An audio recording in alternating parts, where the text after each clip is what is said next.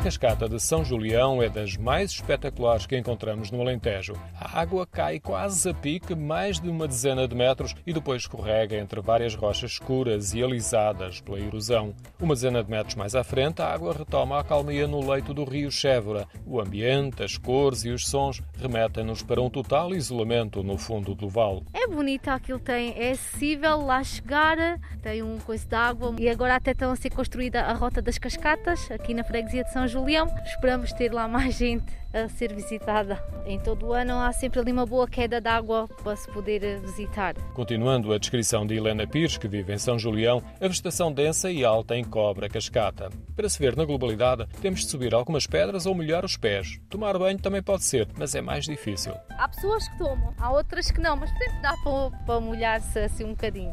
Outra visão interessante da cascata é no alto da encosta. Um muro do xisto protege os incautos e temos uma visão do conjunto que nos oferece uma melhor percepção da grandeza da queda de água. O rio Chevra surge escondido entre denso arvoredo numa passagem estreita que lentamente a água foi abrindo na encosta, mas depois a serra preparou-lhe uma armadilha, uma queda a pique.